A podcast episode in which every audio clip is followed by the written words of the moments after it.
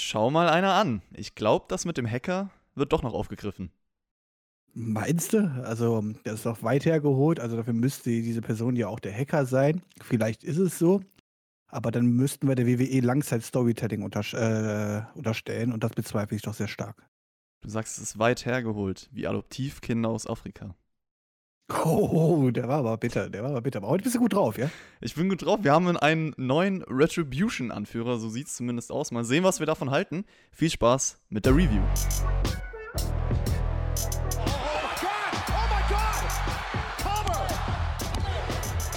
Ihr hört den Spotfight Podcast, den Wrestling Podcast mit Wrestlern, Journalisten und Experten. Wir diskutieren über WWE Monday Night Raw und wünschen euch jetzt viel Spaß beim Zuhören.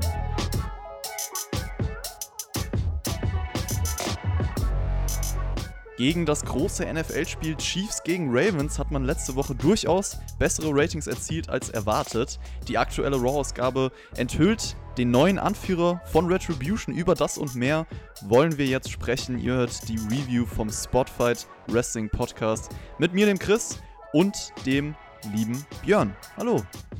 Hey, yo, Malzer zusammen. Ja, wenn du jetzt schon anfängst, über Ratings zu sprechen, dann muss ich ja ein bisschen den Tobi hier ersetzen. Ähm, wie waren denn die Ratings letzte Woche, wenn sie gar nicht so schlecht waren?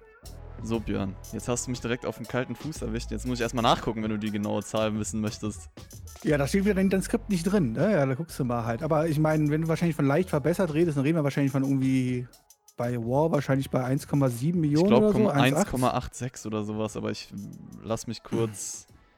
Öffnen wir kurz die Seite. Ja, das, die genaue Zahl brauche ich auch gar nicht. Die genaue Zahl okay. brauche ich auch gar nicht. Ähm, worauf ich einfach nur hinaus möchte, dass ich einfach sehr lustig finde, mit wie wenig man sich heutzutage schon zufrieden gibt. Ja, man hätte einen höheren Absturz vermuten können, da die Konkurrenz dazugekommen ist.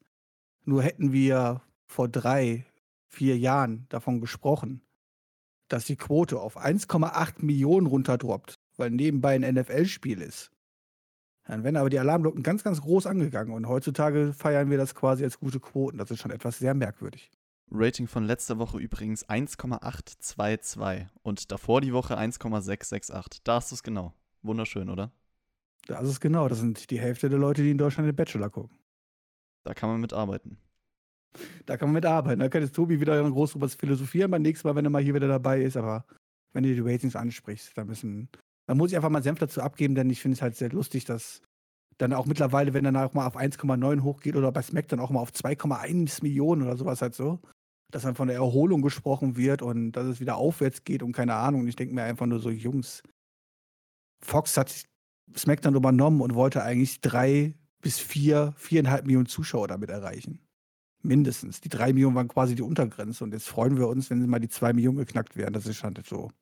Naja, schon. Ich sehe es ein bisschen mit Sarkasmus dann immer, die ganzen Neuigkeiten in News.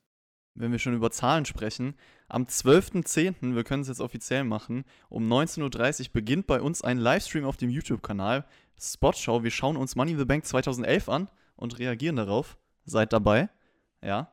Ja, da muss ich aber schon mal eine traurige Nachricht machen. Ich bin nämlich wahrscheinlich leider Björn, nicht das darfst du doch nicht sagen. Hallo. Doch, weil ich jetzt auch eine neue News habe. Vielleicht bin ich ja doch dabei. Also ich habe mal geguckt, ich muss bis 17 Uhr arbeiten.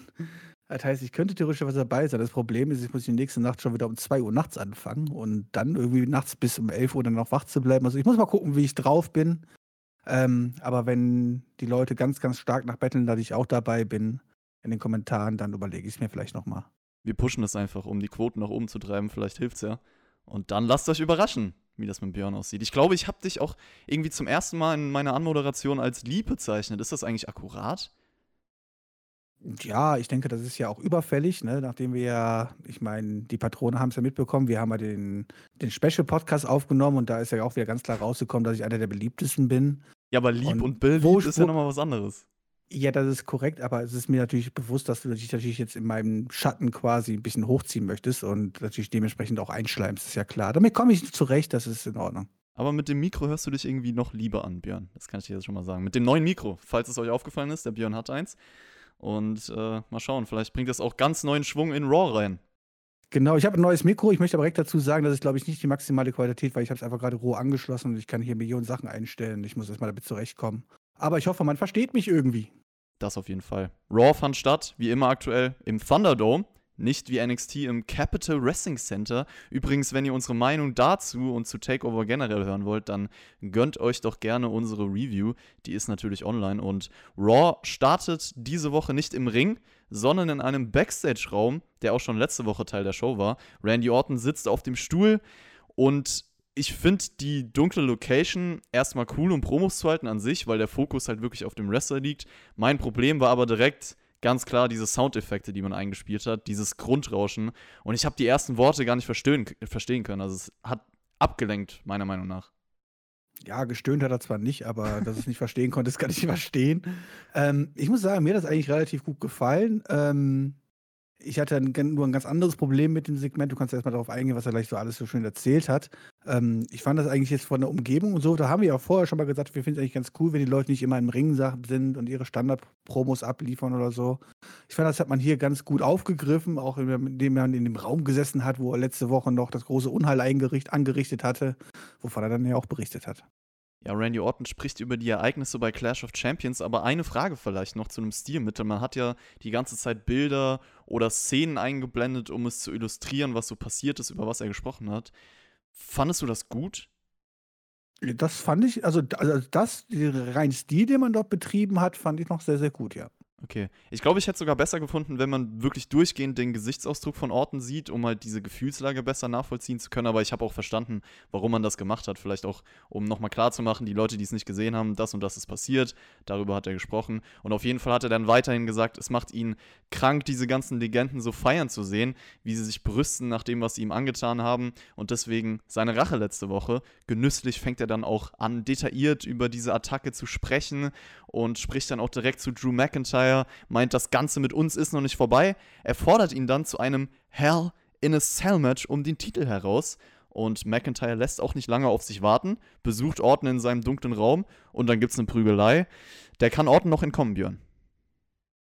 Ja, wie gesagt, also zu der ganzen Promo-Sache, mir hat das eigentlich sehr, sehr gut gefallen. Mir hat die Aufmachung sehr, sehr gut gefallen. Ist halt besser als dieser ganze Standardquatsch. Mir hat auch diese Bildereinblendung überhaupt nicht gestört. Ähm, wie gesagt, es ist besser, als wenn sie jetzt einfach nochmal, weißt du, wie sie es sonst immer machen, weißt du, so in 30 Sekunden alles nochmal abfrühstücken. So hat man das schön in diese Promo mit reingepackt, quasi den Rückblick auf letzte Woche. Das fand ich, hat man auch sehr, sehr gut gemacht. Ähm, auch das, was Orton gesagt hat, habe ich prinzipiell überhaupt nichts gegen auszusetzen. Das war alles schön und fein. Mir hat das einfach nur alles viel zu lang gedauert. Das bin ich ganz ehrlich jetzt so. Einziger Kritikpunkt daran, ich habe mir gedacht, das endet ja quasi nie mehr. Also, das ist ja ähm, vor allem, weil die Aussagen quasi immer die gleichen blieben, ja. Und ähm, er ist nochmal schön detail detailliert beschrieben und alles halt so. Und dann, da hat er sich ein bisschen schön daran hochgezogen. Da kann man natürlich sagen, das zieht Heat und alles wunderbar, aber mir hat das einfach alles zu lange gedauert. Ähm, ja, im Endeffekt haben wir die Herausforderung für Helen in Cell ausgesprochen bekommen. Das war, glaube ich, das Allerwichtigste, was wir daraus erfahren sollten. Und ähm, wir sollten ja dann auch in Kürze schon erfahren, dass dies auch angenommen wird. Erstaunlicherweise, wer hätte es gedacht? Ich mochte den Erzählstil dieser Promo auch. Also es war vielleicht wie so ein ruhiges Hörspiel auch ein bisschen.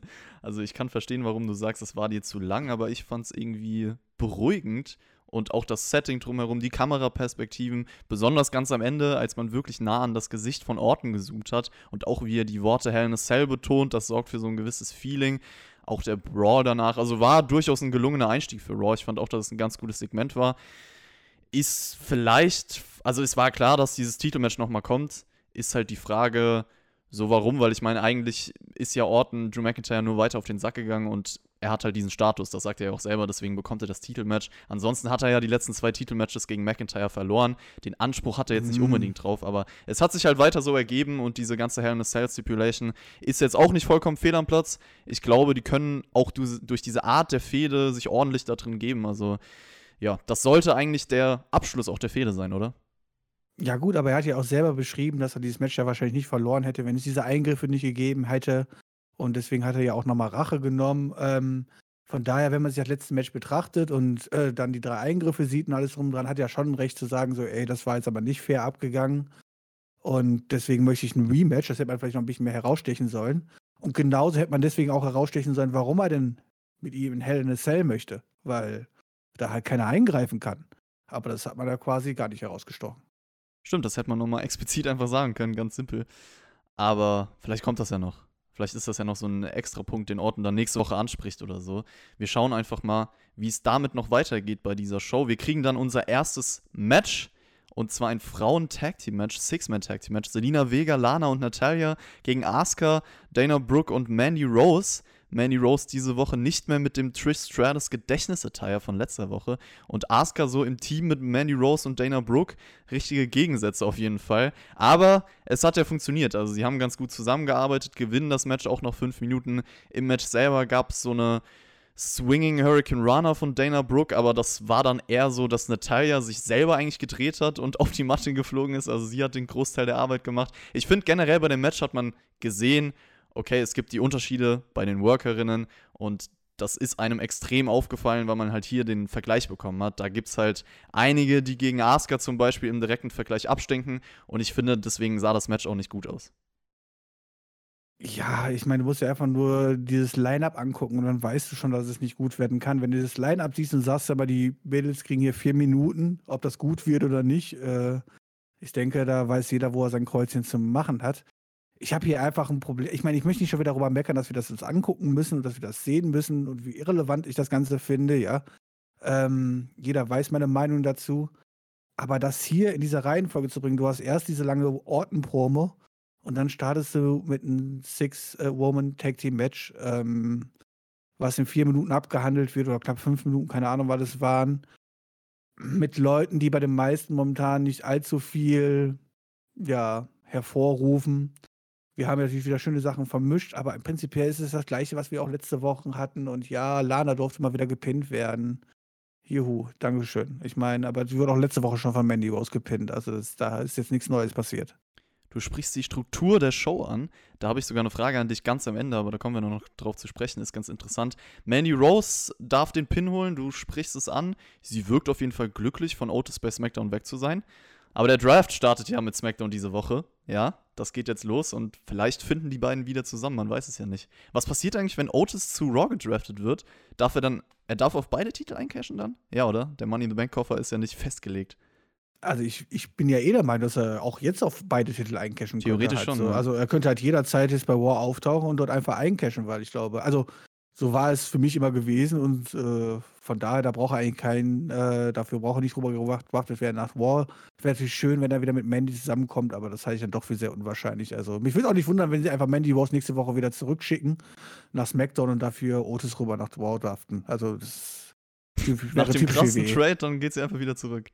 Ja, ja. Und aber Otis wechselt auch gleichzeitig, sodass sie wieder nicht zusammen sind, weißt du so.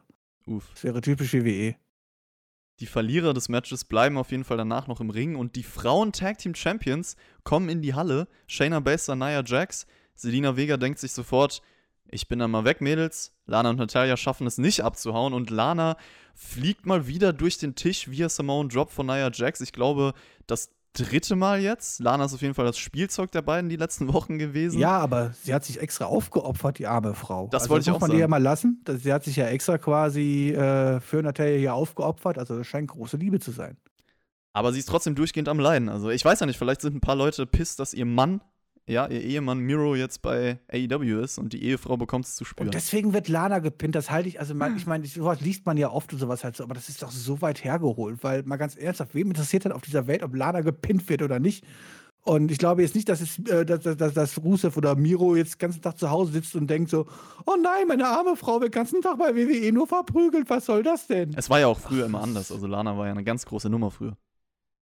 Ja, das ist richtig korrekt, weil Lana hat ja schon 28 Mal den Titel gehalten und äh, war immer im Main-Event-Bereich. Und ich meine, man muss ja auch mal gucken, was die Frau kann. Ich meine, die ist einfach auch momentan einfach in ihrer Rolle auch nur da, einfach die Pins einzustecken. Ne? Das ist. Aber ich meine, besser als wenn Selina Vega jetzt hier nochmal gepinnt wird. Und okay, bei der Talia wäre es eigentlich auch scheißegal, wenn man mal ehrlich ist. Aber na gut es war wirklich richtig heldenhaft von Lana, wie sie Natalia da rettet. Richtiger Freundschaftsbeweis. Ich hoffe, sie kommen mit sowas wie Freundschaftsarmbändern nächste Woche zum Ring. Oder vielleicht sogar Sie müssen auf jeden Fall das ansprechen. Also, wenn Natalia das nächste Woche nicht anspricht oder sowas, halt bin ich schwer enttäuscht, weil ich nehme an, das wird sie sich ja auch nochmal angucken und dann wird sie ja sehen, wie ihre Freundin für sie eingestanden hat. Und das möchte ich auf jeden Fall angesprochen haben und dann wird es da bestimmt Freundschaftsbänder geben oder so. Oder ein gemeinsames Tattoo. Das war auch gerade der erste Gedanke. Wir gucken, was er jetzt noch sagt, hat er gesagt, wir können ja auch ein Freundschaftstattoo machen. Halt so. Kennst du du- beide am Knöchel, weißt du, so, so, ein, so ein Stern oder so. Ja, Wir ja, aber gerne. apropos Tattoo, kennst du die Sendung zufällig Just Tattoo, oder was? Nein. Okay. Also das sind, das ist so eine TV-Show, wo zwei Freunde oder Partner, wie auch immer, dahin gehen, bereiten jeweils eine Tattoo-Vorlage für den anderen vor, ohne dass der von- davon weiß. Und dann kriegen sie das tätowiert, aber dürfen es sich erst im Nachhinein, wenn es wirklich schon drauf ist, anschauen. Und da kommen. Aber Freunde, aber Freunde. Ja, aber- Also, also die Freunde in Anführungszeichen, ich weiß nicht, die wollen sich ja nur ärgern. Da gibt's ganz, sch- ich habe da eine Folge oder zwei Folgen mal gesehen und da sind dann so Tattoos wie eine Frau kriegt auf den Oberschenkel ihren Vater tätowiert und da steht da so Daddy oder eine andere Frau von ihrer besten Freundin äh, 24/7 geöffnet und dann so eine nackte Frau. Solche richtig harten Dinger, die eigentlich eine Freundschaft beenden. was kriegen die dafür? Also, Ich habe keine Ahnung. Ich weiß auch nicht, wie real also- das ist. Aber Just Vielleicht auch Tattoo nur was- Henna-Tattoo oder so, keine Ahnung. Nee, äh, also, naja. Wobei, ich meine, Leute machen für Geld alles, ne? Wahrscheinlich, wenn du sagst immer 10.000 Euro, wahrscheinlich, die kriegen sie damals wahrscheinlich dafür. Oder wahrscheinlich 5.000 Euro, dann machen die halt einfach als so. Ich habe keine Ahnung. Leute sind halt verzweifelt. um mal wieder auf Raw zurückzukommen. Das, Ach nee, komm, lass mal darüber weiterreden. Also, was ist das für eine Sendung? Wo läuft die? D-Max oder? Ich glaube, das ist so ein TV Now Special. Achso, okay. Klassiker, Ist okay. wo ich mich rumtreibe. Achso, In okay. den Tiefen des TV Nows. Na, dann ähm, werde ich da wahrscheinlich nicht drauf stoßen. Ja. Ja, Es- ich bin aber leider auf War gestoßen, jetzt erzähl weiter. Es war ein Statement von den Tag Team Champions, die waren ja kurz mal weg. Und Nata Natalia und Lana haben eine Ansage letzte Woche rausgehauen. Kann man so machen, die Rückkehr der Champions. Ist halt das, was wir jetzt auch schon die letzten Wochen gesehen haben. Ja, aber hallo, äh, ich bin dummer TV-Zuschauer. Ich bin kein Internet-User, ich habe keine Ahnung, was da draußen in dieser Du hast Welt dich passiert. gefragt, wo waren sie? Wo waren sie denn? Ja, woraus sagen, warum, waren die jetzt eigentlich ja letzte Woche nicht beim Pay-Per-View? Und ich meine, die kommen die einfach wieder raus, ob nichts gewesen ist, alles ist gut und keiner hat mir jetzt eigentlich gesagt, was ist denn los gewesen? Hatte die eine vielleicht ihre Tage oder was war los? Das ist halt auch typisch WWE. Ich weiß es auch nicht. Man hat dann auch dieses Match, was wir eigentlich bei Clash of Champions bekommen sollten, bei Raw gebracht. Da reden wir noch später drüber. Ich finde es auch immer ja schade, auch aber das, das war 100% klar. Also, dass sie einfach zurückkommen, ohne dass das erklärt wird, da spricht man ja nie drüber. Ich meine, jetzt, wo sogar Trump Covid hatte, oder? Jetzt können sie da auch langsam bei der WWE erzählen, dass es das draußen da gibt, oder? Ja, vielleicht, ja. Man Ja, könnte. dann können sie vielleicht, dann können sie vielleicht so noch profilieren, weil guck mal, wie schnell Shayna und Nia Jax ja fit, äh, fit sind, obwohl sie, obwohl sie Covid hatten. Das können nur unsere WWE-Ärzte. Oh Gott, ey. Wir sehen auf jeden Fall ein Video dann zum WWE Draft, der wie gesagt nächste SmackDown und Raw-Ausgabe stattfinden wird. Also unter diesem Motto stehen die Ausgaben. Und R-Truth kommt Es dann. kann jeder wechseln, auch der Champion. ja, es kann alles passieren. Everything can happen in WWE. R-Truth Ich wollte es nur erwähnen. mit seinem Mock Draft. Und ich liebe Mock Drafts, Björn. Also bei der NFL vom Draft oder auch Fantasy Football. Hier war es natürlich eher so ein Witz, aber das, was auf der Tafel stand, war irgendwie ganz witzig, oder? Also die Ninjas auf 1, Sam Roberts ganz random, Ranjin Singh waren ein kurzer Lacher bei mir. Ja, siehst du, ich, ich bin leider zu den Lacher nicht gekommen, weil diesen Teil der Show habe ich mir tatsächlich im Zug auf mein Handy angeguckt. Ähm, Hast du es nicht gesehen, genau. doch, ich habe die Flipchart gesehen. Ich konnte auch nur die ersten ein, zwei Namen, aber danach war es halt einfach zu schnell vorbei und zu klein auf dem Handy-Display. Also da waren wirklich, also sowas wie Brother Love oder Little Jimmy, Mercy the Buzzard, irgendwelche random Namen, die der da der Jimmy tut hat. sich selber draften, der war ja auch Stimmt, dabei. Er hat sich selber auf die 4 gepackt oder so. Ah, Ganz, ganz okay. bescheiden. Na dann. Dann Ob- geht's ja, ja. Es ging dann noch so weiter, dass ihm Wo hat sich jemand. denn Randy Orton? Wo, war, wo, wo stand denn Randy Orton drauf? Gar nicht, aber da, also das, das fand ich übrigens auch witzig, weil es wollte ihn jemand als Putzmann verkleidet mit dem Mob attackieren. R-Truth ist ausgewichen und schreit dann erstmal Randy Orton. Und das war angelehnt an letzte Woche, war auch ein Lacher bei mir. Ich glaub's nicht. 24-7 Teile geschehen und ich habe zwei Lacher schon rausgehauen. Ja, also ich muss sagen, den habe ich sogar auch im Zug damit bekommen und da musste ich auch schmunzeln. Der, der drehte sich beim ersten Mal schon um und sagte, ach, das ist nur Randy Orton halt so, weißt du, angespielt auf letzte Woche halt so. Da dachte ich, ja, das Die Vorstellung, wenn es wirklich. Randy Orton gewesen wäre, wäre auch lustig. Ja, aber dann auch, die, auch, auch mit dem Wissen, okay, es ist Randy Orton, aber der wird mir ja niemals den Titel klauen Ja, ja. halt so, weil der wird sich um so einen Schmutz hier nicht kümmern, weißt du, so nach dem Motto. Nee, da musste ich auch kurz schmunzeln. Es war aber es war Drew dann doch Gulak. nicht Randy Orton, oder? Es war Drew Gulak. Und der ist auch neuer ja. 24-7 Champion dann gewesen bei der Show. Jede Woche dasselbe. Er, obwohl er bei der Attacke eigentlich doch den. Also, ich meine, wir sind hier beim Wrestling, weißt du? Er haut mit dem Mob zu. Artus duckt sich weg. Und er trifft mit dem Mob voll den Ringrichter. Warum hat er das eigentlich nicht gesellt, der Ringrichter? No-Selling, Fighting Spirit, japanische Ich meine, sonst, sonst werden die angepustet und fliegen durch den Ring und sind K.O. Ja, ist mir nur so aufgefallen. Wahrscheinlich wollte- sollte ja auch der Ringrichter wahrscheinlich gar nicht getroffen werden. Das war wahrscheinlich einfach nur ein Botch, aber naja, gut. es ging auch später am Abend noch weiter in diesem Titelgeschehen, weil R-Truth dann Drew Gulak da an der Mülltonne sieht und ihn weiter als Randy Orton bezeichnet. Und den Rest dann ansonsten mit Tosawa, der sich in der Mülltonne versteckt. Und die prügeln sich in der Mülltonne. Dann wechselt auf einmal wieder der Titel zu R-Truth. ja, danach war es leider nicht mehr lustig. Ja, genau, das war einfach wieder lächerlich so. ja korrekt. Ali, Ricochet und Apollo Crews, die sind backstage nach ihrem Sieg letzte Woche und MVP will mit ihnen über den Draft sprechen, bietet ihnen sogar einen Platz im Hurt-Business an. Ricochet ist der Einzige, der über dieses Angebot nachdenkt. Und ganz ehrlich, ich glaube, das würde jeder verstehen, wenn du das annimmst, Kollege. Also hilf deiner Karriere, tu es. Ja, da konnte ich eigentlich so richtig detailliert erst gleich drauf eingehen, wenn wir dann auch über das sprechen, was dann noch passiert ist mit Ali und so, weil dann wird es natürlich auch sehr interessant, was eigentlich die beiden Clowns daneben machen, nämlich Apollo und Ricochet und alles drum und dran. Ähm, aber hier hat man natürlich ganz klar darauf angespielt, dass Ricochet derjenige ist, der überlegt, okay, vielleicht nehme ich dieses Angebot ja sogar an. Wir sprechen erstmal über Seth Rollins und Murphy. Da ist auch so einiges passiert bei dieser Raw-Ausgabe. Die befinden sich erstmal gemeinsam im Ring. Rollins streckt dann die Hand aus, möchte, dass Murphy ihm das Mikrofon übergibt. Und es war eigentlich wie Roman Reigns bei SmackDown, nur dass es hier nicht so funktioniert hat, weil Murphy nicht mitspielt. Und Rollins weist ihn dann in seine Schranken. Aber Murphy möchte erstmal selber etwas sagen. Und zwar, monatelang habe ich alles für dich getan, aber wenn ich das weiterhin machen soll, musst du dich erstmal bei Elia entschuldigen. Und Rollins wird dann richtig wütend, also wirklich fuchsteufelswild. Kann gar nicht glauben, dass Murphy mit so mit ihm spricht, macht ihm erstmal die Rollenverteilung klar.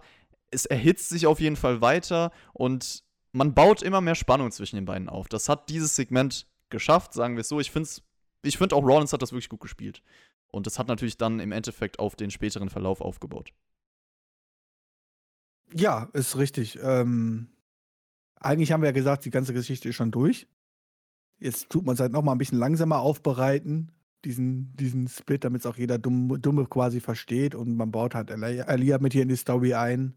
Ähm, ich finde aber nicht nur, dass das, das äh, in dem Fall äh, Wallace das äh, gut macht, sondern ich finde auch, dass Murphy das gut macht, auch von seiner Mimik her und alles drum und dran.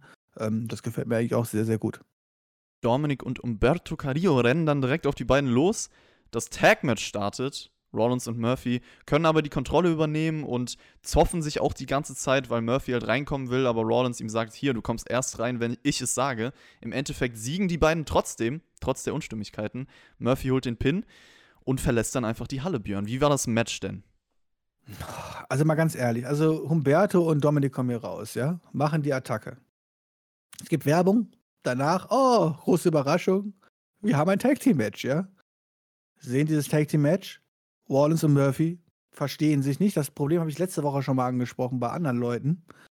Und trotz diesen Differenzen und damit kannst du es ja nicht viel einfacher machen, quasi, ohne dass sie groß Schaden davon nehmen, um trotzdem den Faces hier ein bisschen was zu geben, ja.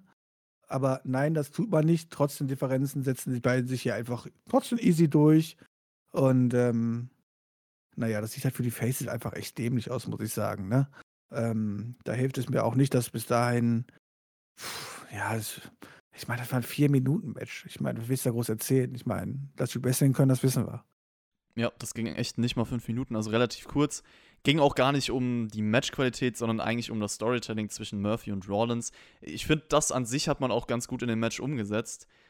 Ist halt wirklich fragwürdig, ob sie das dann halt, halt auch hätten gewinnen müssen, weil es hätte zum Storytelling gepasst, wenn es andersrum passiert wäre. Aber man muss sagen, alles, was vor dem Match und da drin passiert ist, bereitet eigentlich genau richtig das vor, was wir später noch gesehen haben. Deswegen hatte beides, finde ich, die Daseinsberechtigung bei Raw. Und Ja, aber auch wenn sie hier verloren hätten, hätte man das ja, Ja. ganz normal so weitererzählen können. Die, die, die Faces hätten da ein kleines bisschen sogar von profitiert und hätten auch endlich mal einen Pin für sich bekommen oder mal einen Sieg auf ihre Seite bekommen. Und Wallace und Murphy haben sich ja eh gestritten in dem Match und hatten Differenzen. Von daher hätte man darauf ganz easy die Niederlage schieben können. Das wäre doch null Problem gewesen. Also es wäre so einfach gewesen, aber naja, man muss nicht alles verstehen. Daseinsberechtigung hatte auch das Backstage-Segment dann, wo Rollins Murphy bis zur letzten Stunde von Raw die Chance gibt, sich zu entschuldigen. Auch witzig, dass er eine Uhrzeit festsetzt. Aber das ging auf jeden Fall dann später noch weiter. Braun Strowman will ein Match bei Raw, weil Underground nicht stattfindet. Aber Adam Pearce meint, ich kann es dir nicht geben, weil du kein Teil von Raw bist, Kollege. Ja, das. Aber wie viele Aufträge hatte denn, Aufträge, äh, Auftritte hatte denn bis jetzt ähm, Bornstorm bei War? Also er hätte nicht sagen können, ich war erst zweimal da und ich habe eigentlich noch ein, zwei Auftritte und ich darf? Ich weiß auch inzwischen gar ja, nicht. sorry, ob, diese Regel wurde uns verkauft. ich weiß auch inzwischen gar nicht, ob Raw Underground zu Raw als Rawster zählt, weil da tauchen ja auch manche Leute von NXT oder so auf. Keine Ahnung. Nee, das ist, wurde uns ja so verkauft. Also Ja. müssen wir diese Storyline immer wieder aufgreifen, halt solange bis uns was Neues erzählt wird. Also, oder? Also. Ja, ich habe mir auch gedacht, das fällt denen früh auf, dass Braun Strowman bei Raw ist und eigentlich kein Match bestreiten darf. Ich meine, er taucht ja sonst jede Woche bei Raw auf. Das ist jetzt auf einmal ein Problem. Es ist halt generell, wenn man sich die Show auch schon wieder anschaut, es war ja nicht nur Braun Strowman, der eigentlich bei SmackDown ist, Bray Wyatt war auch noch bei der Show. Bedeutung des Drafts, die wächst dadurch nicht wirklich. Aber da haben wir auch bei SmackDown schon drüber gesprochen. Bray White war gar nicht da, der saß im Firefly Funhouse. Das war eine Schaltung von zu Hause, Mann. Okay, das zählt dann nicht. Nee, das zählt dann nicht. Der, ist, der war ja nicht physisch in der Halle wahrscheinlich, weißt du? Adam Pierce hat man kurz die Regel umgangen und hat dann gesagt, Strowman, ja, ich kann dir ein Unsanctioned Match geben, wo der Sieger und der Verlierer gar nicht zählt. Und da dachte ich mir erstmal, ja, zählt auch So wie sowieso nicht die Statistik. so wie immer quasi. So alles, alles beim Alten. ja, aber siehst du nicht jedes Mal, wenn die rauskommen und so, ah, guck mal hier, Braun Strowman, 93 Siege schon dieses Jahr und nur zweimal gepinnt worden. Ich meine, das sehen wir doch bei jedem Endless und so halt. Aber bei diesem Match wird es halt einfach nicht dazugezählt. Das ist halt natürlich auch noch fair, ne? Weil das ist ja offiziell nicht bei War. Also. ja, Keith Lee kommt dann ins Bild. Also Braun Strowman, Keith Lee später in einem Match, das klang dann schon nice, oder? Also da hat man sich schon gefreut auf so eine schöne Schlacht zwischen zwei harten Typen, Björn. Äh, das ist richtig, das ist richtig. Und ich habe auch einfach nur gehofft, dass Lee halt nicht ganz doof aussieht. es ist erstmal Zeit für die Kevin Owens Show. Kevin Owens soll erstmal richtig vorgestellt werden, aber unterbricht diese Vorstellung selber, weil er sich nicht so gut fühlt. Und das war direkt ein ganz schönes Detail, weil er halt auch keinen Grund dafür hat, nach dem, was bei SmackDown passierte. Und er meint dann, die Menschen haben recht, wenn The Fiend mit dir in Berührung kommt, dann verändert man sich. Und er fühlt, dass alles immer noch was passiert ist, wirft dann auch die Möbel aus dem Ring. Es geht nämlich nicht um ein nettes Gespräch heute. Er fragt sich auch, warum alle dunklen Gestalten auf einmal ein Problem mit ihm haben. Also Alistair Black, The Fiend, was kommt als nächstes? Ministry of Darkness, The Brood. Und er sagt dann, ja, hier, ich will, dass du herauskommst, Bray Wyatt, ich will nicht mehr warten. Und er meldet sich dann vom Titan schon, du hast es eben schon gesagt, in seinem Firefly Funhouse und bezeichnet Kevin Owens als seinen neuen Freund, performt sogar einen eigenen Song. Zwar überhaupt nicht auf dem Takt, also wirklich an seinem Flow muss er noch arbeiten, aber hey, singen bei Raw, geil, da bin ich doch am Start. Catchy Ja, also war's, ganz ehrlich. Ja, es war catchy, aber der Inhalt äh, war eigentlich leider wie zu Freunde. 95 Prozent, wie zu 95 Prozent der Firefly Funhouse-Segmente leider vollkommen irrelevant und ist eigentlich vollkommen egal, was da, da erzählt wird. Ich habe mir nur gemerkt, es ging um Freunde. Irgendwas Ja. mit Freunden. Aber ich glaube, Freunde werden sie nicht. Wobei, ich meine, äh, jeder Nee, verändert sich halt so. Aber vielleicht verändert sich ja Kevin Owens jetzt einfach mal anders und wird eine Frau oder so.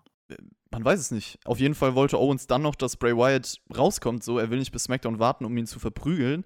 Und wird sich auch nicht wie Alexa Bliss brainwashen lassen. Wyatt erklärt dann, das mit Alexa ist eine Sache zwischen ihm und ihr. Und bei SmackDown sollte sich Kevin Owens in Acht nehmen. Owens wollte weiterhin nicht warten, macht sich dann auf den Weg zu Bray Wyatt sogar, aber wird hinterrücks von Alistair Black attackiert. Und es gibt den Black Mass hinterher, Björn. Also man kombiniert weiterhin diese zwei Fäden. Ja, ist richtig. Also Alistair spielt irgendwie immer so, so ein kleine bisschen Nebenrolle halt so, ob er mal die Attacke von außen fährt und eingreift oder so halt.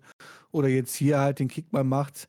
Aber so richtig vorantreiben tut man sich trotzdem nicht, weil man eigentlich nicht weiß, worauf konzentriert sich eigentlich Kevin Owens gerade. Ähm, da tut meines Erachtens die Storyline von Alistair Black so ein bisschen hinten run- hinter runterfallen. Also, na gut. Schauen wir mal, was wir aus beiden noch machen.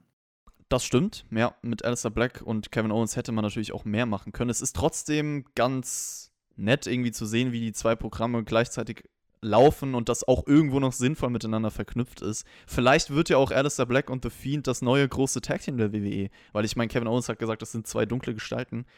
Das passt ja wie die Faust aufs Auge.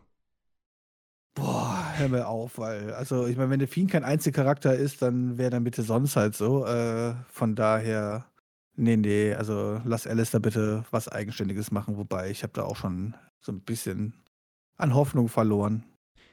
Ich muss aber noch sagen zu der Promo von Kevin Owens. Also er hat The Fiend hier schon die ganze Erscheinung von ihm mit seinen Worten irgendwo overgebracht, auch mit der Gefühlslage generell seit SmackDown. Ich finde, durch Alexa Bliss und jetzt auch Kevin Owens, das wirkt gerade mal wirklich so, als sei es halt ein übermenschlicher, besonderer Zustand, wenn man auf The Fiend trifft. Also ich finde, das hat die Promo von ihm schon irgendwo bewirkt, deswegen fand ich das Segment auch solide und das Programm generell ist jetzt auch besser als das meiste, was man mit The Fiend bisher gemacht hat. Also die ganzen Sachen mit Braun Strowman oder Seth Rollins oder sowas. Ich bin mal gespannt, wie man das Match bei SmackDown umsetzt. Ich weiß auch nicht, ob das ein richtiges Match wird. Wird es überhaupt stattfinden? Weil Matches und The Fiend bisher ein schwieriges Thema, um es mal nett auszudrücken. Das ist korrekt, ja. Aber sagt, also von den Fiend-Promos kann ich echt nicht mehr allzu viel abgewinnen. Also die Firefly Phantom-Segmente die haben immer mal einen kleinen Schmunzler dabei, halt so, ja, aber eigentlich werden die Sachen auch nie konsequent fortgefahren und aufgegriffen. Und ja, das sind immer das ist mir auch zu viel, zu viel bla komplett, bla. komplett eigene, quasi kleine Dinge halt so, ja. Und davon ist mir einfach, also 95% der Worte sind halt vollkommen irrelevant halt so. Und naja, wenn man es nicht gesehen hat, hat man auch nichts verpasst. Also man, hätte, man hat deswegen nicht den Charakter von Sephine näher kennengelernt oder irgendwas Tolles Neues erfahren oder irgendwas. Nee. Das stimmt. Also verpasst hat man wahrscheinlich wirklich nichts. Also wie gesagt, ich fand Owens hat es eigentlich ganz gut gemacht, aber ich stimme dir zu, bei Firefly Funhouse, es ist halt irgendwie so eine Fantasy-Welt, in die ich einfach nicht mehr reinkomme. Und da ist der Zug irgendwie abgefahren. Drew McIntyre hat dann noch ein kurzes Interview gehalten, akzeptiert die Herausforderung für Hell in a Cell, das haben wir schon angesprochen. Das Echt? geben. Das tut er? Das hat er getan. Boah, ich will endlich mal ein Babyface sehen, wer einfach sagt, so, nö, hab ich keinen Bock drauf. Und das Er war's dann auch. zwei, er, hat, er hat schon zwei Chancen gehabt, das reicht. Hätte er sagen können. Bitte. Ja, Wäre witzig gewesen. wäre witzig gewesen, hätte ich auch mal geschmunzelt. Ja. Aber Björn, was hat er denn natürlich noch gesagt? Am Ende der typische Satz, wenn Hell in a Cell Match oder so bevorsteht: Ich werde dich in die Hölle schicken. Aber es war kurz, Naja. kurz und simpel. Kurz und simpel war dann leider auch, das passt ganz gut, das nächste Match: Braun Strowman gegen Keith Lee. Denn das endet einfach mal nach einer Minute im Double Countout, Björn. Oh, wer hätte es gedacht? Wer hätte es gedacht, dass wir jetzt hier. Also, ich meine, ich habe gehofft, dass wir kein cleanes Finish kriegen, weil wenn jetzt einfach hier Braun Strowman jetzt einfach Keith Lee hier fertig gemacht hätte, ja. So wie er Underground ja auch die Leute zerstört hat und so, nee, dann äh, hätte ich schon ein bisschen geweint. Ähm, naja, so hat man die Standardlösung genommen. Sie haben sich halt einfach geballt, bis Ringrichter keine Lust mehr hatte. Wobei, ich meine, es wird doch eh nicht gewertet, oder? Warum muss man dann eine Q machen? Ähm, ich weiß nicht, ich hätte ehrlich gesagt das Match gerne gesehen. Aber ich habe es hier halt nicht bekommen. Ist ein bisschen schade. Ich verstehe auch nicht, warum man das. Dafür hast du einen großen Ball bekommen, Mann. da, Die haben sich überall gegengeschmissen. da gehe ich Wie gleich die noch Verrückten. Da gehe ich gleich noch drauf ein, aber ich weiß nicht, ob man das dann überhaupt hätte ansetzen können, weil es irgendwie so ein bisschen ernüchternd als Fan, wenn man das eigentlich sehen will. Ich finde, man kann das ja so erzählen, dass Ja, sie doch, sich einfach das ist doch, zerstören. das ist ja das Schöne dabei. Jetzt haben sie sich drauf geil gemacht, halt so, ja. Und du bist ein bisschen sauer, dass du es nicht gesehen hast, aber musst dann halt beim nächsten Mal wieder einschalten, damit du es noch zu sehen bekommst. Das ist jetzt eigentlich keine dumme Strategie. Also, das möchte ich jetzt noch mal irgendwie groß vorwerfen. Also, ich hätte mich jetzt viel mehr geärgert, wenn wir jetzt hier eine Viertelstunde Match gesehen hätten. Richtig äh, kompetitives Match und dann hätten beide ausgezählt lassen. Ja, das dann hätten wir stimmt. den Ball gesehen. Dann hätte ich gekotzt, aber jetzt hier so, das nach wieder, weiß nicht, 50 Sekunden zu sagen, come on, Match war eh nur Spaß, halt so, die soll nicht einfach nur auf die Fresse hauen, das fand ich vollkommen okay. Ja, dann hätte ich mich auf jeden Fall auch noch mehr aufgeregt, das stimmt. Ich weiß nicht, aber vielleicht wäre es ja auch der andere Effekt gewesen, dass ich mir gesagt hätte, ich will das Match sehen, dann bekomme ich es nicht und dann schalte ich einfach ab. Was hätten wir denn dann gemacht? Also nicht, dass ich Ähm. denke, oh, ich will es jetzt das nächste Mal sehen und schalte wieder ein, sondern, oh Mann. Ja, aber das ist eher unwahrscheinlich. Also ein bisschen catchy müssen sie es ja auch gestalten. Die Cliffhanger, die sind's. Ja, ich weiß nicht, vielleicht hätte man trotzdem einfach diesen Brawl bringen können, ohne uns das Match zu versprechen. Aber ich finde, das, was nach dem Match passierte, du hast es gerade so ein bisschen schon ins Lächerliche gezogen, aber ich fand's richtig cool. Also Strowman hat aus, haut erstmal Keith Lee durch die Barrikade, der bleibt da nicht liegen und ich fand diesen Moment, als er wieder aufsteht und Strowman das halt realisiert, war schon irgendwo badass. Die beiden gehen dann weiter aufeinander los. Keith Lee wirft Strowman gegen die LED-Stage, stürzt sich dann mit ihm von der Stage und ja, schöner Spot, cooler Brawl. Da dachte ich dann wirklich, gib mir das Match, durch sowas will ich das sehen. Ja, ich wollte es ja auch nicht ins Lächerliche ziehen, sondern es war, aber es war halt ein Standard-WWE-Ball zwischen zwei Big Men. Das ne? stimmt, Also ja. ich meine, diese Spots halt so, man nicht böse gemeint hat, so, aber ich schmeiße ich gegen die LED-Wand und dahinter steht halt äh, der Bummtisch dahinter unten, wo die Leute dann reinfallen. Das ist ja, das siehst du ja quasi bei jedem zweiten Ball. Das ist echt ein bisschen traurig. Also da könnte man auch mal ein bisschen kreativer werden.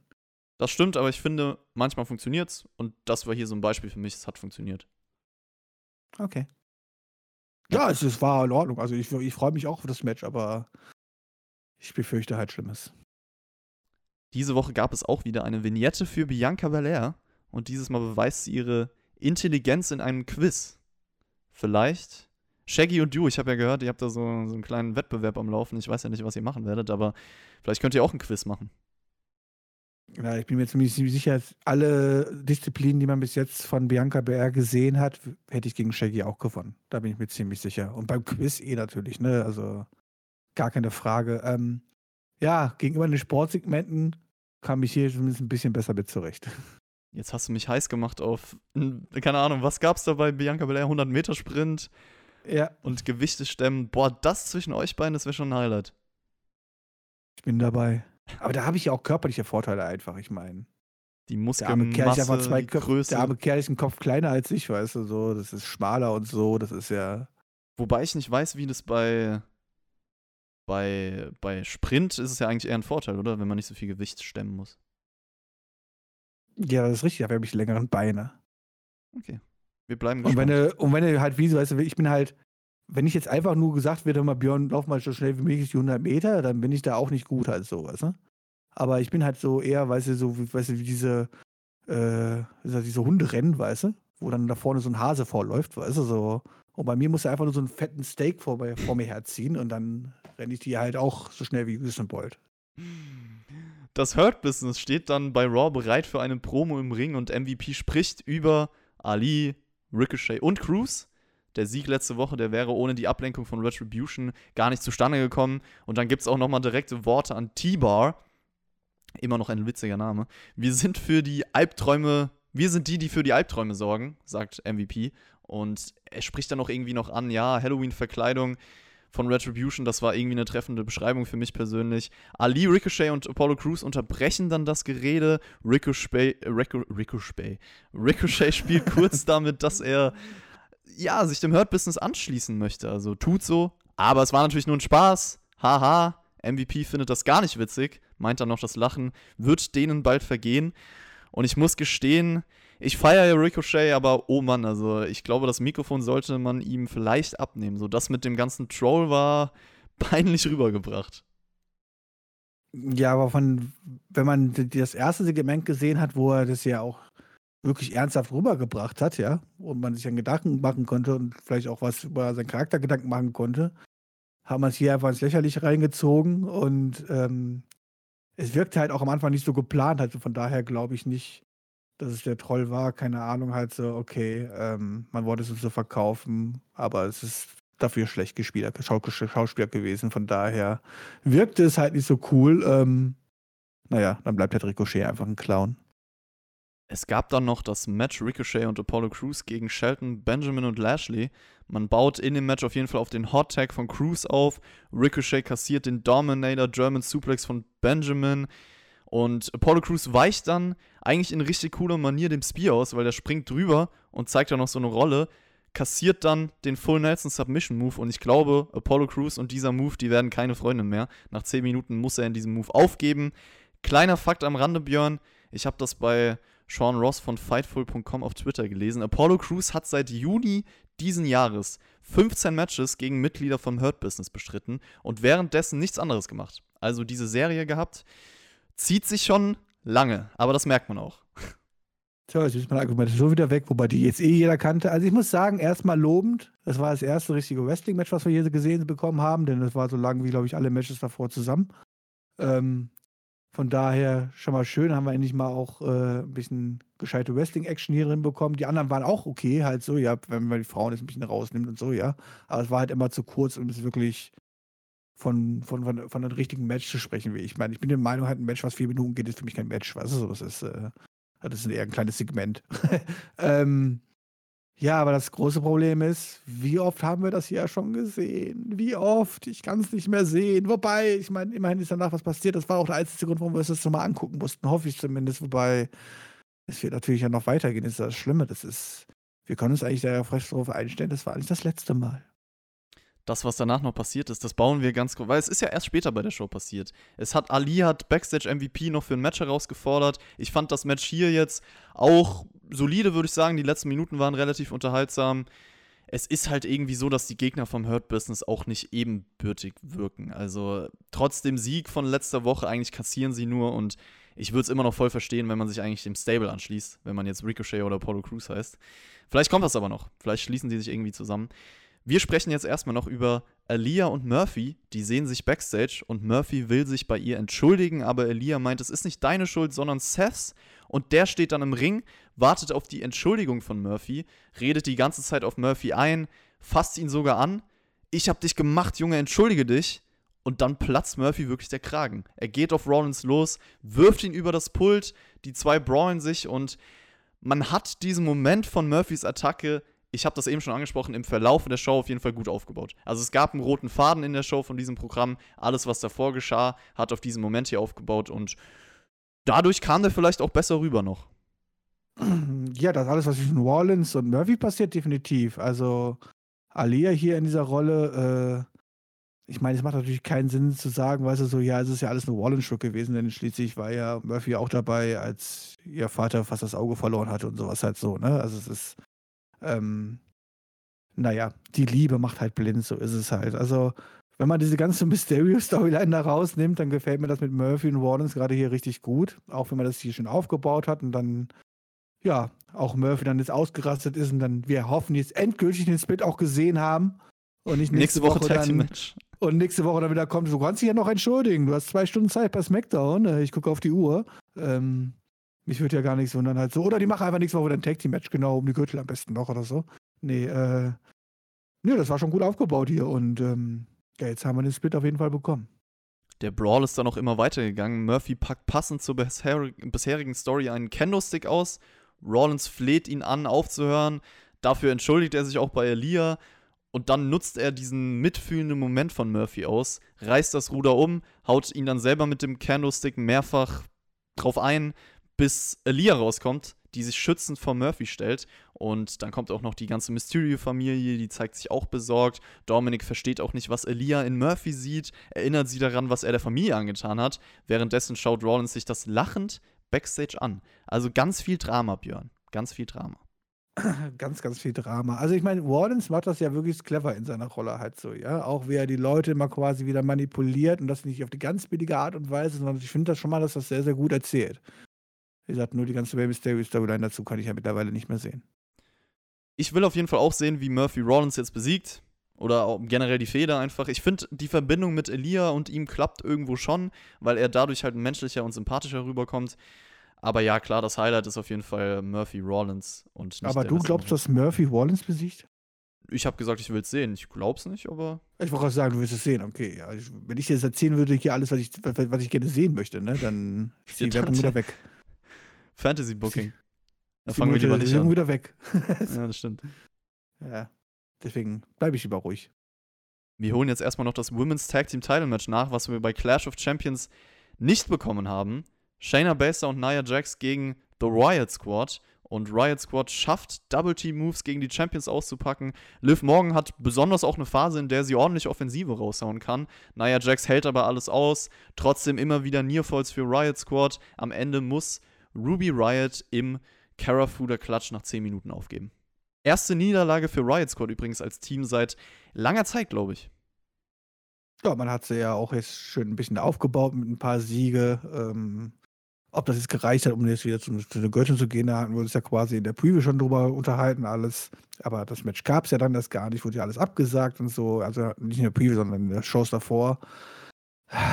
Das war halt ein trotzdem irgendwie wirkte es sehr hingeklatscht, so jetzt mit den Ausfall von Nia Jackson Chandler Besser, die einfach mal zwei Wochen nicht da war, ohne dass man erzählt, wirkt das halt auch noch alles ein bisschen dämlicher. Das Match war dafür aber sehr ordentlich. Aber wenn ich ganz ehrlich bin, wenn ich die Rollen einer äh, Nia Jax und Shayna Baszler sehe, wie sie auch immer dargestellt werden und so, haben sie meines Erachtens für Ruby White und Liv Morgan einfach zu lange gebraucht.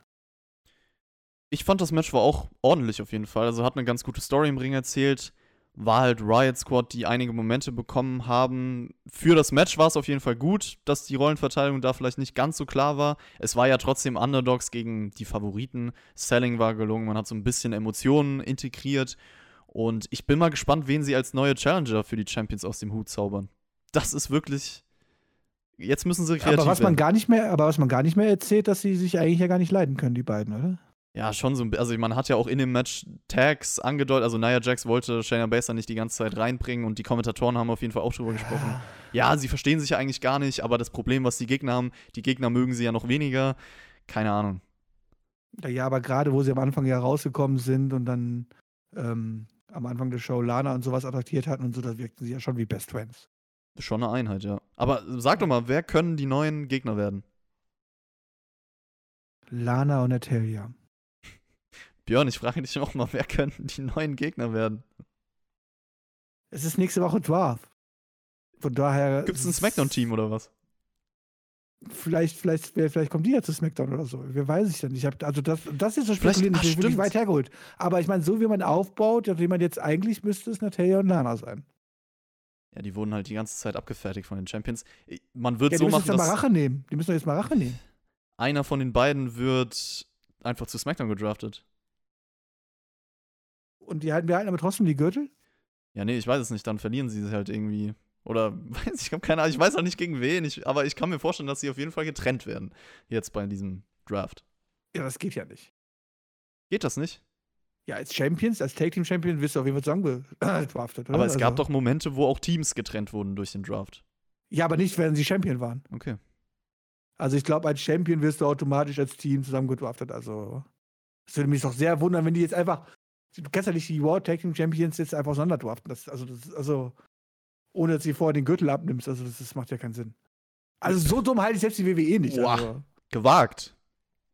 Gewagt, aber ja, äh, messen wir dann, also ich bleibe einfach gespannt, vielleicht wird ja irgend sowas passieren, da werden wir drüber sprechen in unseren nächsten Reviews. Wir kommen erstmal zu MVP gegen Mustafa Ali und ich dachte, okay, das wird jetzt schnell abgefrühstückt und weiter geht's. Es entwickelte sich aber tatsächlich die ereignisreichste Phase bei Raw und zwar endet also das, das, Match, Match wurde schnell abgefertigt. Also das stimmt, es endet nach zwei Minuten in einem No-Contest. Das war auch vollkommen zweitrangig, deswegen sprechen wir da nicht drüber. Das Licht fing an zu flackern. Mitglieder von Retribution umkreisen den Ring und Ali tut erstmal so, als würde er dem Hurt-Business helfen.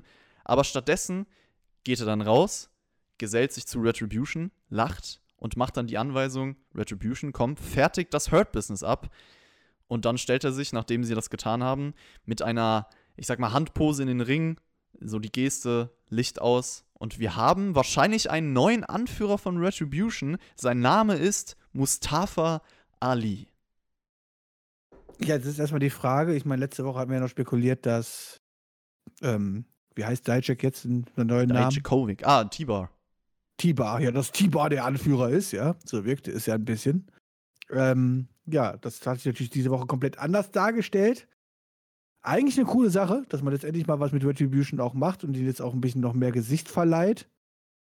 Aber ein Mustafa Ali, der nichts gerissen kriegt, aber auch wirklich gar nichts gerissen kriegt, äh, jetzt in diese Rolle zu drängen, der, ich mein, der mich auch jetzt nichts von den Promos jetzt, glaube ich, groß überraschen könnte oder irgendwas halt so finde ich jetzt erstmal gewagt. Also ich lasse mich überraschen. Ich möchte jetzt nicht direkt schon wieder niederreden oder sowas halt so. Ja, ich, ähm, es war wahrscheinlich bis jetzt das Beste, was man mit Retribution gemacht hat. Das beste Segment mit Retribution, was man bis jetzt gezeigt hat.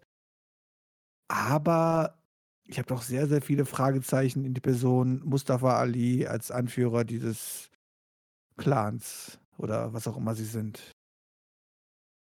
Interessant, weil das ist gar nicht mein Problem. Also ich finde erstmal auch, es ist wahrscheinlich das Beste, was man bisher mit Retribution gemacht hat. Aber gut, bei dem, was bisher passiert ist, war das jetzt auch Aber keine sag mir doch mal bitte, sag mir doch mal bitte, warum sich jetzt irgendwelche, ich meine, wenn man von den fünf ausgeht oder noch die ganzen anderen Retribution-Mitglieder, die ja irgendwie nicht bekannt sind, ja, aber es sind ja anscheinend 20 oder so gefühlt, ja. Ähm, warum sollten die sich hinter einem Mustafa Ali scharen, um die WWE zu übernehmen? Weil ich meine, der hatte bis jetzt auch nicht da irgendwie Einfluss gehabt oder irgendwas halt so. Also, ähm, da hätte eigentlich meines Erachtens ein größeres Gesicht reingemusst, wenn man das so erzählen möchte. Aber ich lasse mich gerne überraschen. Also, ich meine, du hast ja auch schon angesprochen, vielleicht ist der Hacker ja zurück und Mustafa Ali war doch der Hacker und alles und dran, wobei ich das doch sehr gewagt hätte, weil ich glaube, das war einfach doch eine fallen gelassene Storyline, die man sich dann anders überlegt hat, weil dann. Ich, ich bezweifle auch sehr stark, als damals der Hacker eingeführt worden ist, dass man von Retribution schon irgendeine Ahnung hatte, dass man da irgendwas geplant hatte. Das bezweifle ich auch sehr stark. Ähm, das wirkt ja auch alles wie ein Schnellschuss, was die WWE da macht. Von daher halte ich das für eigentlich ziemlich ausgeschlossen. Ähm, wenn man es jetzt im Nachhinein noch aufgreift, dann wäre es sogar vielleicht noch ein bisschen clever von der WWE, aber das traue ich der WWE dann in dem Fall auch wieder nicht zu.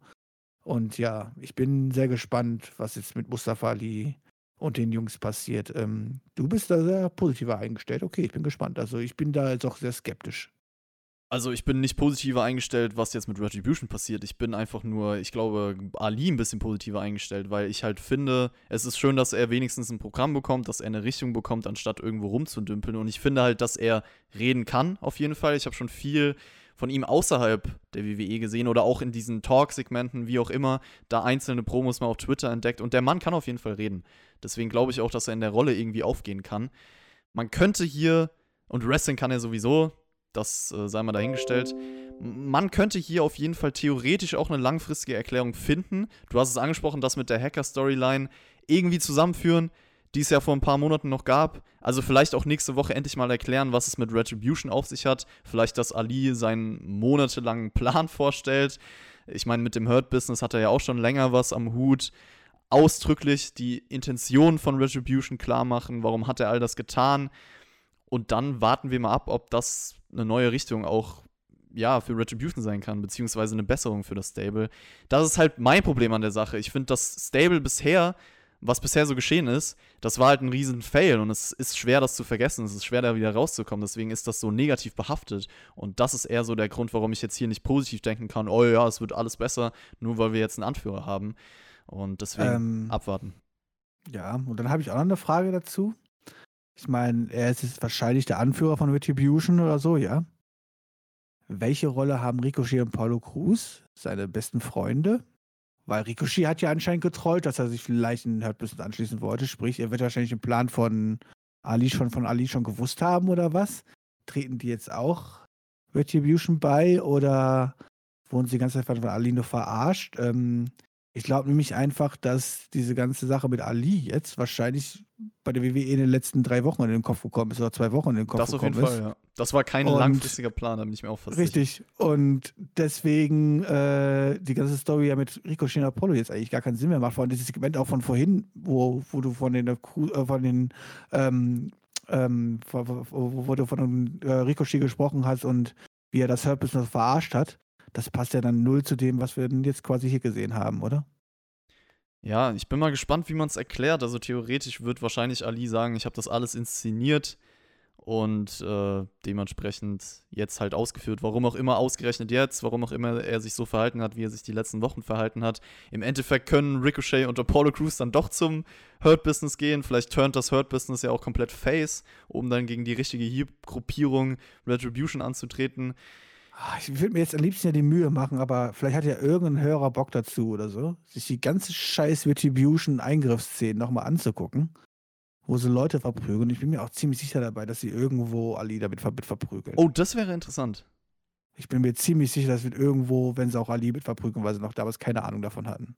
Und die Szene wird WWE nächste Woche zeigen. Ali wird sagen, ja hier, ich habe euch nee, getrollt. Nee, das werden die ganz schnell vergessen machen. Das werden die niemals erwähnen und so halt. Aber ja, oder es ist doch clever von Ali. Hier, ich habe mich auch abfertigen lassen, damit niemand denkt, dass ich da irgendwie dahinter stecke. Genau, ja klar. Weil sonst wär, hätte jeder direkt als ja. erstes gedacht, aber so, wer könnte Anführer sein? Ja, das kann nur Mustafa Ali sein. Wer sonst? Ja. Also was halt auf dem Silbertablett serviert wird, ist, dass man das mit der Hacker-Story schon verbinden kann. Das muss man auf jeden Fall mal gestehen. Äh, vielleicht noch eine Sache generell, Ali in jetzt dieser Rolle als Heal. Ich weiß nicht, für mich ist der Kerl eigentlich ein organischer Face. Auch durch das, wie gesagt, ich habe außerhalb von ihm ein paar Sachen gesehen, auch was er verkörpert und auch wie er in Matches agieren kann. Ich muss erstmal abwarten, ob das zu ihm passt, so, diese Heal-Rolle. Und generell Ja, das haben wir über viele andere, da haben wir aber auch eine Bailey gesagt und dann hat es uns auch sehr überrascht. Ja. Ich sag mal, die Heal-Rolle zu spielen ist ja auch eigentlich die viel einfache Rolle als alles andere. Von daher hat man hier eigentlich eher eine Face-Potenzial einfach weggeschmissen. Zumindest erstmal vorübergehend. Ähm, ob er einen anständigen Heal worken kann, das werden wir dann die nächsten Wochen sehen. Man hat generell wenig starke Faces bei WWE aktuell, oder? Also mir fällt ein Drew McIntyre ein, aber so weitere richtige. John Cena, The Walk, äh, Hulk Hogan. Hulk Hogan, yes. Ric Flair. Hier, Big Show, stimmt, die ganzen Christian, Big Show, Ric Flair. Ja, also, genug Faces da. Ich weiß gar nicht, was du hast. Hm. Ja, Face-Stars sollte man mal etablieren. Vielleicht auch, um irgendwie jemanden zu haben, der gegen Retribution ankämpft. Ja, wenn nicht, bringen wir halt einfach einen Undertaker zurück.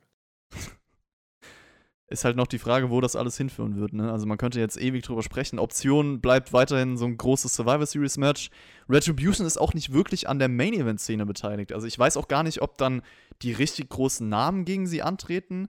Vielleicht ist das Stable nach der Survivor Series auch schon wieder Geschichte. Was ist das Ziel dieses Stable überhaupt? Die wollten doch die WWE zerstören oder sowas halt so. Jetzt tun sie sich eigentlich nur noch ums Hard-Business kümmern und so. Und ich meine, die haben vorher alle kaputtgeschlagen, auch die Kommentatoren und so, ja? Und jetzt gucken sie zu, wie die Kommentatoren sie selber quasi ankündigen und die Ringsprecher und sowas halt, so, die sie vorher alle verjagt haben und verprügelt haben. Und das haben sie jetzt einfach komplett fallen gelassen. Und ich meine, die wollten auch die WWE zerstören. Warum müssten eigentlich einfach jede Woche da hingehen und einfach die LEDs kaputt schlagen und keine Ahnung, was sie dagegen alle sind, oder? Ich meine, ich habe immer noch nicht verstanden, was sie eigentlich jetzt wollen. Und das ist so traurig. Also vor allem zu dem, wie man sie am Anfang präsentiert hat. Ich meine, die, die, die, die haben Molotow-Cocktails geschmissen. Die haben Scheiben eingetreten. Kannst du dich noch erinnern? Ich kann mich erinnern, ja. Das war absolut brutal. Die haben, die haben mit der Kettensäge den Ring zerschnitten. Und jetzt treten sie in diesen Ring auf und bestreiten Matches. Ja. Ja, Retribution. Ich meine, wie gesagt, deswegen bin ich auch nicht positiv optimistisch gestimmt. Aber zusammenfassend, das mit Ali könnte ein Schritt in die richtige Richtung sein. Lassen wir uns einfach mal überraschen, wie die Erklärung und so ausfallen wird.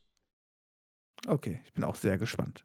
Ich bin sehr gespannt. Dann stand noch der Main Event auf dem Programm dieser Show. Ein Six-Man-Tag-Team-Match. Drew McIntyre und die Street Profits gegen Randy Orton, Dolph Ziggler und Robert Root.